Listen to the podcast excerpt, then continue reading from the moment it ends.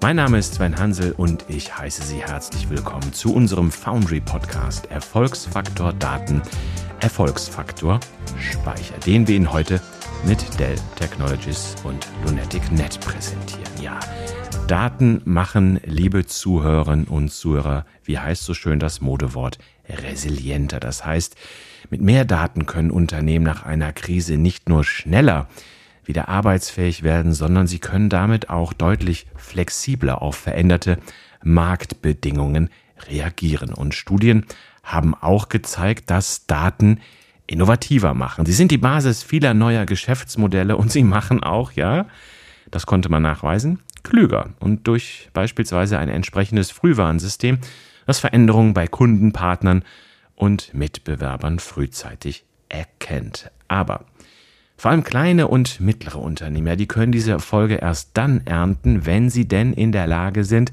die eigenen Daten auch, wie soll man sagen, ja, zu bewirtschaften. Sie können so Prozesse analysieren und verbessern und auch gemeinsam mit anderen Unternehmen das bewerkstelligen. Lieferketten werden transparenter und effizienter, was auch eine flexible Reaktion auf Marktänderungen ermöglicht. Aber das zeigt eine neue Studie. Lediglich 29 Prozent der Unternehmen verfügen über die notwendigen Voraussetzungen, um dies zu tun. Und äh, 29 Prozent der kleinen Unternehmen sind, wie sagt man, Data Economy Ready. Um Data Economy Ready zu sein, aber da muss ein weiterer wichtiger Baustein vorhanden sein, der der Hochverfügbarkeit. Denn auch für kleine Unternehmen, da ist der annähernd ununterbrochene Betrieb von Computersystemen für eine erfolgreiche Digitalisierung unabdingbar. Deshalb wollen wir heute mal über Dells ME5-Speicher sprechen und ja auch über neuen modernen Storage grundsätzlich. Das ist ein erster wichtiger und auch sehr richtiger Schritt für den Erfolgsfaktor Daten und Hochverfügbarkeit. Und erst damit sind Sie, liebe Zuhörerinnen und Zuhörer, Data Economy ready. Und um diese Metaphorik mal ausnahmsweise zu nutzen, ready ist auch mein Interviewgast Tobias Czaki von Lunatic Net. Hallo Tobias. Hallo Sven, freut mich, dass ich dabei sein darf. Ja, bevor wir ready für die Data Economy sind, ähm, Tobias, vielleicht sagst du ein paar Worte zu eurem Unternehmen, zu deiner Funktion da, ja, und äh, wie das so zusammenarbeitsmäßig aussieht mit Dell Technologies. Ja, sehr gerne. Wir sind ein Systemhaus aus dem Münchner Westen. Einer unserer Schwerpunkte ist, wir beraten und unterstützen Kunden im kleinen und Mittelstandsbereich ähm, von der Beratung bis hin zur Umsetzung. Aber wir gehen nach dem Projekt nicht einfach nur wieder weg, sondern wir unterstützen auch in der täglichen Administration, insofern gewünscht. Dadurch, dass der Personalmangel gerade im kleineren Mittelstand doch enorm ist, ist es schwer, gute Fachkräfte im Bereich IT zu finden. Unterstützen wir dort den Kunden auch in einer dauerhaften Partnerschaft. Ähm, ansonsten, wir sind zertifizierter Dell Gold Partner. Wir haben zertifizierte Techniker in allen Bereichen, ähm, was für den Mittelstand ähm, relevant ist. Ähm, von Storage über Backup-Lösungen können wir überall unterstützen und haben eine sehr innige Partnerschaft mit Dell an der Stelle. Tobias, ähm, ich habe es ja schon angesprochen, Data Economy Ready. Man kennt das in der IT. Viele Unternehmen, viele Hersteller sagen, ja, das, was wir herstellen, liebes Unternehmen, das benötigst du unbedingt, dass man äh, für die Digitalisierung parat ist. Aber diese Studie, die ich da zitiert habe, die weist ja sehr deutlich nach, wirklich, dass Storage und Speicher für die Digitalisierung so unbedingt notwendig sind. Warum ist das überhaupt so? Ja, das Zentrale dabei ist einfach, dass ich meine Daten sammle. Ähm, viele Kunden haben ihre Daten an vielen verschiedenen Stellen liegen ähm, und dann wird ein Auswerten und ein Mehrwert aus den Daten ziehen extrem schwierig. Deswegen ist es im ersten Schritt ganz, ganz wichtig, dass ich alle meine Daten, die ich an verschiedenen Stellen bekomme, dass ich die zentralisiere und dann habe ich die Möglichkeit, ähm, die Daten auszuwerten und daraus wirklich einen Mehrwert zu schaffen, der mir, also dem ähm, Unternehmen selber etwas bringt. Ein weiterer Punkt, das hatte ich ja auch schon angesprochen, Tobias, ist Hochverfügbarkeit. Warum ist Hochverfügbarkeit auch für kleinere Unternehmen entscheidend in der Digitalisierung? Wie beurteilst du das? Viele unterschätzen die Gefahr. Es heißt oft gerade bei den kleineren, naja, es läuft ja, es läuft ja. Naja, aber irgendwann läuft es halt dann doch nicht mehr. Und eine Single-Server-Lösung oder verschiedene Single-Server-Lösungen bieten halt oder äh, birgen ein enormes Risiko für einen Ausfall. Das wird immer noch gerade im kleineren Mittelstand enorm unterschätzt. Und wenn dann mal so ein Server ausfällt und die Teile nicht verfügbar sind, dann kann ein Teil des Unternehmens oder oft das ganze Unternehmen für ein oder zwei Wochen nicht arbeiten. Und dieses Risiko wird enorm unterschätzt. Und ein weiterer Punkt, Tobias, wenn ich es richtig verstanden habe, man hört und liest das ja auch so viel, Datensicherheit. Ähm, wenn ich denn mal beispielsweise von Ransomware, das kommt ja sehr häufig vor, attackiert worden bin, dann habe ich die Möglichkeit zu sagen, na gut, man gibt nicht den hundertprozentigen Schutz, aber jetzt in relativ kurzer Zeit kann ich die Systeme wieder hochfahren und habe die Daten wieder, richtig? Richtig, genau. An der Stelle ist es auch ganz wichtig, wenn ich meine Daten nicht zentralisiert habe, dann kann ich mich auch sehr, sehr schlecht vor Ransomware schützen, weil wenn ich verschiedene Standorte mit verschiedenen Einzelinsellösungen habe, dann ist es dort sehr, sehr schwierig, eine Lösung zu schaffen, wo ich wirklich sagen kann, egal was kommt, im Zweifelsfall habe ich irgendwo meine Daten sicher geschützt vor Ransomware. Eine letzte Frage noch in diesem Zusammenhang. Wir haben sicherlich unter den Zuhörerinnen und Zuhörern auch eine Menge, die so im Bereich IoT ihre ersten Erfahrungen machen. Der Mittelstand ist ja sehr, ja, wie soll ich sagen, maschinell geprägt in Deutschland, viele produzierende Unternehmen. Und da heißt es ja, dass der Single-Server-Einsatz, auch was die Maschinensteuerung angeht, auch ein Risiko darstellt. Und da plädierst du ja auch für Hochverfügbarkeit und diese neuen Systeme. Genau. Oft speichern zwar Maschinen ihre Produktionsaufträge ähm, bei sich selber etwas zwischen, aber in der Regel alle Ausfälle, die dann höher 12 oder 24 Stunden sind, wenn die Daten von einem Single-Server kommen, selbst dann würden die Maschinen aufhören zu produzieren. Also auch an der Stelle sollte man unbedingt die Daten zentralisieren. Und Stichwort IoT, ähm, die Daten, die ich aus IoT ziehe, machen natürlich auch nur dann Sinn, wenn ich sie zentral habe und dann auch zentral die Möglichkeit des, der Auswertung habe. Ansonsten fange ich überall an, mir meine Daten zu sammeln und dann, dann bringen mir alle Daten der Welt auch nichts. Wichtig ist ja auch in dem Zusammenhang, Tobias, ähm, Investitionen. Ja, das ist immer ein Thema, wenn man neue IT benötigt oder gerade sehr neue Technologien oder sich von dieser von dir bereits genannten Single-Server-Umgebung verabschiedet, kostet das Geld, ganz klar. Aber die Vorteile, die ökonomischen, die liegen auch am Beispiel dieser Dell-Lösung, die liegen auf der Hand. Und wir hatten ja uns im Vorgespräch schon mal darüber unterhalten. Du kennst auch eine Menge Anwendungsbeispiele in dem Kontext, wo man, da gibt es ja so Beispiele, diese Überwachungskameras etc. und andere Dinge im Mittelstand, die bereits sehr geläufig sind, wo man ganz schnell die Rechnung aufmachen kann, lieber Kunde, schau mal, das bringt es dir ökonomisch. Genau, also ganz allgemein vielleicht vorweg, ähm, es ist ganz wichtig, dass sich ein Unternehmer, ein Geschäftsführer überlegt, was kostet es mich denn, wenn meine Mitarbeiter, egal wie viele oder meine Maschinen mal für ein oder zwei Wochen nicht arbeiten können.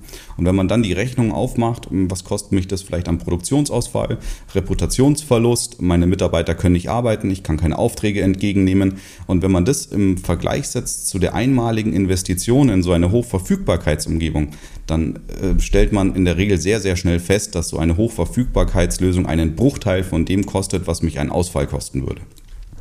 Wir hatten da Anfang des Jahres ein, ein ganz gutes Beispiel, beziehungsweise Richtung Frühjahr war das.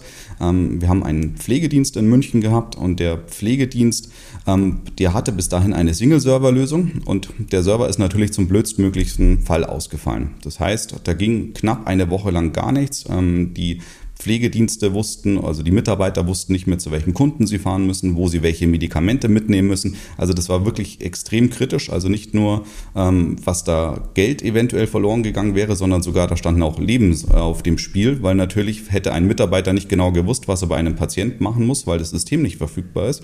Ähm, hätte es im blödsten Fall wirklich Tote geben können. Und den ähm, Kunden könnten wir an der Stelle dann ziemlich schnell von so einer Hochverfügbarkeitslösung überzeugen.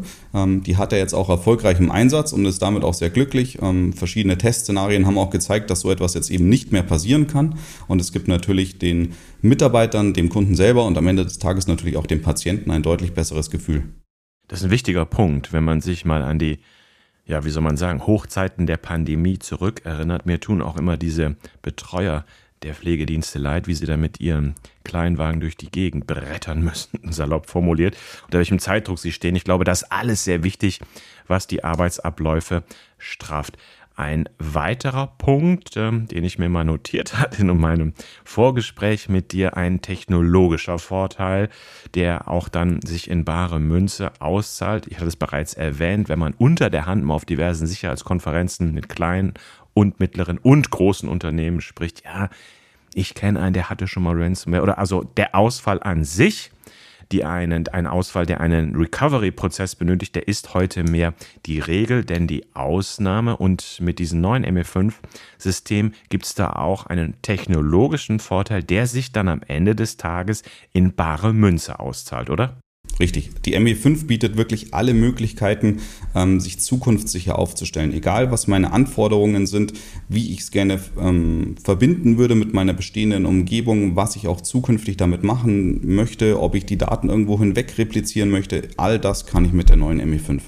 Und das Recovery geht auch schneller, richtig? Richtig, also das vor allem das Recovery natürlich jetzt nicht, ähm, was das Backup an sich betrifft, wenn ich vom Backup wiederherstellen muss, aber sollte das System in sich Fehler haben, ähm, funktioniert dort die Wiederherstellungszeit der einzelnen Platten immens schnell. Und ein letzter Punkt, den ich aufgreifen will, der zwar technologisch basiert ist, aber ökonomisch sich dann ausrechnet, das ist einfacher in der Bedienung dieses Systems als vorangegangene, weil es auf HTML5 basiert und das ist einfacher für die Administratoren, oder? Genau, absolut. Ähm, ich brauche mir nicht mehr irgendwelche Agents oder Clients installieren, sondern ich habe eine Web-Oberfläche, die ich von nahezu jedem Client aufrufen kann und von dort aus ich mein System administrieren kann. Ähm, Gerade administrativer Aufwand ist auch nochmal ein ganz guter Punkt, ähm, wenn ich noch einmal zu einem Anwendungsbeispiel zurückkommen kann. Sehr gerne. Wir hatten auch noch einen Kunden, das war auch dieses Jahr, ähm, der hatte vier Außenstandorte. An jedem Außenstandort standen drei bis fünf, sechs ähm, physikalische Server noch und der Administrator saß nur an einem einzigen Standort. Und der musste jeden Tag 20 Server überprüfen, ob dort bei den Single-Server, die Backups liefen, ob alles noch in Ordnung ist. Das war ein immenser Aufwand. Auch dort konnten wir ähm, mit der ME5 ein zentralisiertes System schaffen, wo alle Außenstandorte an die Zentrale repliziert haben. Dadurch haben wir ein einheitliches Backup- und Administrationsoberfläche geschaffen, ähm, die dem Administrator jeden Tag zwei bis drei Stunden Arbeit ersparen konnte. Das ist eine Ansage, gerade bei dem Fachkräftemangel in der IT und in der Administration sowieso. Und da sind ja kleine Unternehmen und mittlere, die Wahrheit muss man ja mal einfach aussprechen dürfen, auch oft äh, im, äh, ja, im Nachteil gegenüber den großen Unternehmen. Tobias, lass uns mal gerade zu den technologischen Dingen kommen, was auch unsere Fachzuhörerinnen und Zuhörer sicher interessiert, die sich damit auch beschäftigen. Aufgrund der Kundenfeedback-Prozesse hat sich da auch einiges getan, technologisch. Ich sag mal, Stichworte wären VMware, Möglichkeiten, die das System bietet und auch die Schnittstellen. Genau, bei VMware haben wir natürlich volle Integration, aber auch Kunden, die Hyper-V ähm, einsetzen wollen, das ist alles überhaupt kein Thema. Ähm, von den Protokollen her können wir auch mittlerweile alles unterstützen. Also es, äh, wir können iSCSI unterstützen, wir können Fiber Channel machen oder auch SAST, das ist überhaupt kein Thema. Auch dort, ähm, wir sind jetzt bei 25 Gigabit iSCSI, bei 32 Gigabit Fiber Channel. Das ist alles überhaupt kein Thema. Wir können Direct attachen, also die Server direkt an die Storage anschließen oder natürlich auch über Switch Fabrics lösen. Ein Punkt, der mir ganz wichtig ist angesichts der Technologie, Deutsche mittlere Unternehmen sind ja oft sehr global aufgestellt, haben Niederlassungen weltweit und wenn es nur in Anführungszeichen die Vertriebsniederlassung ist. Und da habe ich mir sagen lassen, ME5 kann weltweit spiegeln, richtig? Richtig. Also wir können auch hier asynchrone Replikationen fahren in jeglicher Hinsicht. Ein weiterer Punkt ist das Steering via Software. Jetzt werden wir mal ein bisschen sehr technisch. Tobias, aber ja, ich will ja allen gerecht werden, allen Zuhörerinnen und Zuhörern. Kannst du dazu mal was sagen aus deiner Fachsicht? Ja, gerne. Also vor allem, ähm, was macht, ist erstmal wichtig, dass ich überhaupt ein Tiering brauche. Das System kann alles. Also wir können Kunden ähm, bedienen, die sagen, na, ich brauche gar kein Flash, ich will einfach nur großen ähm, Speicher, dann ist das überhaupt kein Thema. Es gibt Kunden, die sagen, nee, ich möchte auf jeden Fall All Flash, ich brauche ein schnelles System. Und von dem normalen klassischen Festplatten bis hin zu All Flash kann das System alles. Also wir können beliebige hybride Konstellationen bauen, je nach Kundenanforderungen. Und so kann man wirklich die ME5 ähm, ganz genau auf den Kunden sizen und konfigurieren. Beim Auto-Tiering schaut die ME5 intelligent auf die Daten und alle Daten, die oft im Zugriff sind, werden automatisch im Flash-Speicher liegen und alle anderen liegen dann äh, so quasi im Archivmodus oder als Cold-Daten bezeichnete, liegen dann auf den normalen Festplatten. Summa summarum, um es zusammenzufassen, Tobias, das macht es einfacher für den Kunden. Stichwort auch wieder, wenig administratives Personal steht zur Verfügung und das, was die machen müssen, das können sie dann in kürzerer Zeit machen. Richtig, ich muss mir nicht als Administrator überlegen, ah, jetzt ist Monatsende, meine ERP-Software fährt eine Auswertung, jetzt muss ich die unbedingt im Flash-Speicher laufen lassen, ähm, sondern das System macht dies vollautomatisch und ich muss mir nicht mehr überlegen, was braucht jetzt mehr Performance, was braucht weniger Performance, sondern vollautomatisiert erledigt das das System im Hintergrund. Kommen wir mal zum Fazit sozusagen. Ich habe seinerzeit mal ein Handwerksunternehmen auch porträtieren dürfen. Ja, und die sagten mir auch, wir machen da mobiles Aufmaß und dann fließen die Daten direkt von der Baustelle auf unsere Server. Das heißt, auch für kleine Unternehmen sind dieses, diese Lösungen heutzutage wichtig. Und ihr habt auch, und das finde ich sehr richtig und wichtig, quasi zur Überzeugung der Kunden dann ein Angebot. Das heißt, ihr messt auch die Performance und sagt, hier, guck mal, lieber Kunde, in Spee potenziell. Ähm, wir können dir wirklich ähm, nachweisen, können dir zeigen, wie die Performance des neuen Systems ist, was dir das bringt. Genau, aber nicht nur im Nachgang, sondern auch im Vorfeld. Ähm, gerade bei Kunden, die vielleicht nicht riesengroß sind, dort fehlt oft das IT-Know-how. Das heißt, die wissen gar nicht so genau, was sie wirklich brauchen. Und da muss man den Kunden bildlich gesprochen an die Hand nehmen und sagen, komm, wir beraten dich, wir kommen zu dir vor Ort, wir schauen uns das wirklich im Detail an, was du brauchst und designen dann nur für dich eine spezielle Lösung, die funktioniert. Weil einfach nur, wenn, woher sollen viele Kunden das denn wissen? Dann da fehlt oft das Know-how und da muss man sie einfach begleiten bei dem Prozess. Und dann schauen wir uns vorher die Lösung an. Wie du gerade gesagt hast, wir machen auch von der bestehenden Lösung Performance-Messungen, ähm, bilden daraus ein Konzept, das für den Kunden funktioniert. Und im Nachgang kann man das nochmal machen, um auch Unterschiede und Mehrwerte wirklich ähm, ja, grafisch und im Detail darstellen zu können. Mehrwerte, Tobias, das ist ein gutes Stichwort. Dell hat ja das sogenannte Future Proof eingeführt. Das heißt, ich kann davon ausgehen als Unternehmer, das ist ja gerade wichtig für kleine Unternehmen, ich investiere jetzt und zwei Jahre später steht die nicht schon wieder auf der Matte. Genau, das kann man im Vorfeld alles wirklich ganz genau ähm, planen und designen. Man spricht mit dem Kunden, wie lange möchtest du denn deine Storage oder deine ganze IT-Umgebung einsetzen? Ja, und wenn der, man schaut sich dann noch an, wie ist denn dein geplantes Wachstum, designen wir jetzt die, die Lösung vielleicht auf drei oder auf fünf Jahre, um halt wirklich sicherzustellen, dass der Lebenszyklus genau dem entspricht, was der Kunde gerne hätte.